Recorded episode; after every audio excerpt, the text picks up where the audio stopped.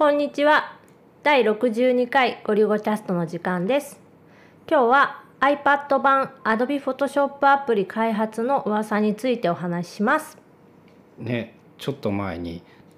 出ないんじゃないかなって言っとったらあれ？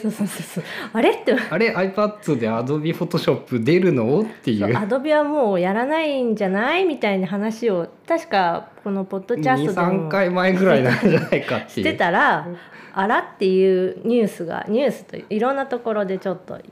出てきてて、えっとまだまだ全然噂段階で2019年にリリースする予定じゃないかみたいな感じで言われてるのかな。否定はしなかったんだよね確か広報が。うん、でまあ言われてるのがフル版っていうかあ Adobe Photoshop のパソコンで動いてるアプリケーションと同じ機能を持った iPad 版っていうのかな。言ってることは筋通ってて、うん Adobe が今その月々の料金だからこうちょっとでも使ったくさん使ってもらうことが重要でいちいちその iPad だから限定されるみたいなことにすると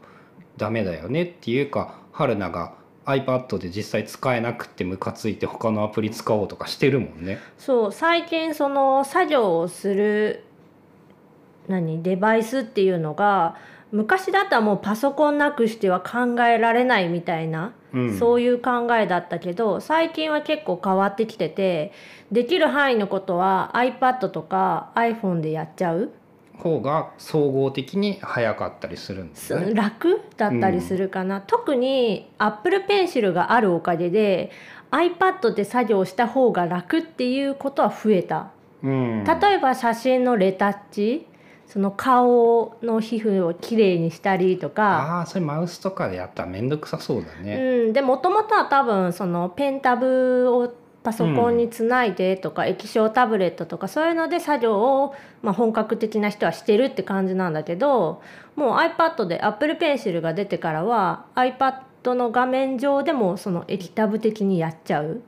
のが一番理にかなってて簡単だよね。そう。で最初の頃はそんな Photoshop に変わるような高機能な iPad アプリっていうのもなかったんであのアストロパッドっていうミラーリングっていうのかな？うか。あの w i f i とか有線でパソコンとつなぐと iPad の画面にその Mac の画面が表示されて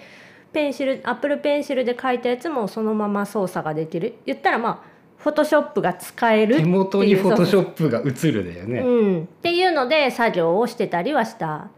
で最近は iPad アプリでも高機能なその写真加工例えばアフィニティフォトとか、うんああいう系のアプリがたくさん出てきたんでそれを使ってやってたりもする。でその話を聞くと確かにアフィニティフォトが高機能になって iPad で使えて Adobe Photoshop は使えないからどうしようえもう Mac もアフィニティフォトでいいんじゃない？ってなりうるもんね。そうそうなりうるかなっていう。確かになるわって。うん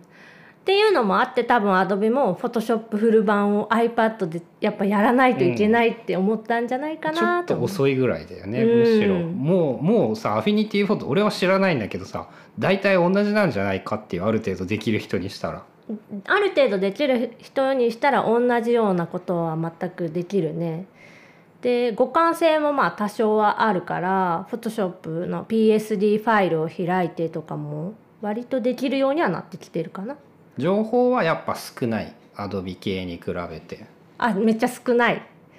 使い方っていうかチュートリアルみたいなね。そのうん。テクニック系の。そうそうそうそうそう。はもう圧倒的に少ない。ユーザー数が全然違う。でも増えてる。めっちゃ今。伸びてるあ特にえっ、とねクリエイティブクラウドその AdobeCC が月額課金になったあたりから多分そあのそれが嫌いな人が。そう買い切りだったら買ってたけどその毎月毎月月額で払うのはちょっとみたいな人が代替えとしてうん。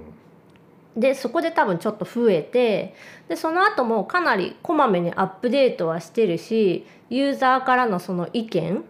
とかも結構取り入れてたりとかもして割とユーザーは増えていると思う。そういえばさその Adobe が XD とかをさ慌てて作ったけどさ XD 系のやつとかはもうそれじゃないやつの方が有名ぐらいだったよね。スケッチだっけ？うん。スケッチは軽いっていうので有名で。あのアドビ社のアプリはどのアプリも軒並み重たいっていうのが それはもうアドビの人が本人が言ってて、うんアドビのアプリって起動するまでにこうめっちゃこう時間がかかってみたいな。でも XD はねそれがないんですよって言って アドビ広報が言ってたから。アドビを下げないとアドビを上げれないってどうなんだっていう。XD はもうサックサクでみたいな感じで。他のやつはっていう、そう。でも他のは重たいっていうのはもう分かってまあ、て、歴史ありすぎてゼロから作んないといけなくなってるんだよね、うん。多分。まあその点その、まあ、XD はサクサク動くよっていう。だからちょっと iPad 版で Photoshop フルで動かすってことはなんかそれなりになんか中身結構変えないといけないんじゃないって思うけど。作り直してくるぐらいの勢いでまあまあその辺は出てみてからのお楽しみかな。現状の春なき大地は？よかったらもうフォトショップしか使わないは十分あり得る。ありえるけど Apple Pencil にどこまで対応するかとかその辺とかもある。筆圧そう筆圧感知系のもの。系のやつ。うん。が優秀かどうかか。そう。あとはこの間そのアフィニティデザイナーっていう iPad 版のアプリが出た時に思ったのがその iPad に最適化した操作方法っていうのをどれだけ取り込んできてるか。まあ全く同じだったら絶対使いにくい。絶対とは言わないか、うんまあ基本がどういう使い方してるかにもよるけど大体の人は多分キーボードショートカット結構使ってると思うからある程度慣れてたらそれがまあ使えないというか、まあ、キーボードつないだら使えるかもしれないけどそれだと iPad の強みみたいなのがちょっとなくなっちゃうから、それなくしてどこまでその快適に操作ができるのか？だとすると機能は同じでも同じアプリだったらあんまり使わないんじゃないか、うん、その辺で言うとねあのクリスタっていう、えー、と新しいの出てきたね。お絵描き系のアプリが割とパソコンで使ってるインターフェースそのまま iPad に持ってきました。でうん、メニューめっちゃちっちゃくってあの Windows 的なメニューっていうのはあのメニューボタンを押すと下にズラズラズラズラってこう小指の幅より狭そうなやつが ボタンがいっぱい並ぶ。押しにくいみたいな。言ったらパソコンの画面をさっきのまアストロパッドとかで、丸っと移植した。そのまま表示させてるぐらいの。まあでもクリスタはクリスタでいいところがあって漫画系の絵を描く人コミックスっていうの？あのストーン貼ったりとか効果線入れたりとかそういうのやってる人は大体みんなクリップスタジオっていうクリスタっていうアプリを使ってる。とかはあるんで私の好み的には iPad に最適化されたそのインターフェースっていうの？が希望。